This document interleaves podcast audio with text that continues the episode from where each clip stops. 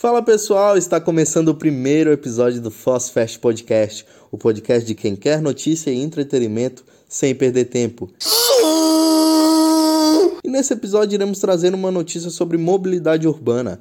Foz do Iguaçu prevê chegar a 90 km de ciclovias interligando a cidade até 2024. Seguindo uma tendência mundial, a Prefeitura de Foz do Iguaçu tem apostado na ampliação da malha cicloviária da cidade como forma de melhorar a mobilidade urbana. Atualmente há 55 quilômetros de ciclovias e ciclofaixas, e a previsão é que até 2024 a rede cicloviária da cidade seja de 90 quilômetros. Segundo o prefeito Chico Brasileiro, aspas, Cada vez mais a bicicleta tem deixado de ser apenas uma opção de lazer e se transformando em um meio de transporte importante, seja para trabalhar ou estudar. Além de incentivar o desenvolvimento de hábitos saudáveis, o uso da bicicleta contribui para a diminuição de veículos no trânsito, bem como traz importantes contribuições ao meio ambiente. Fecha aspas.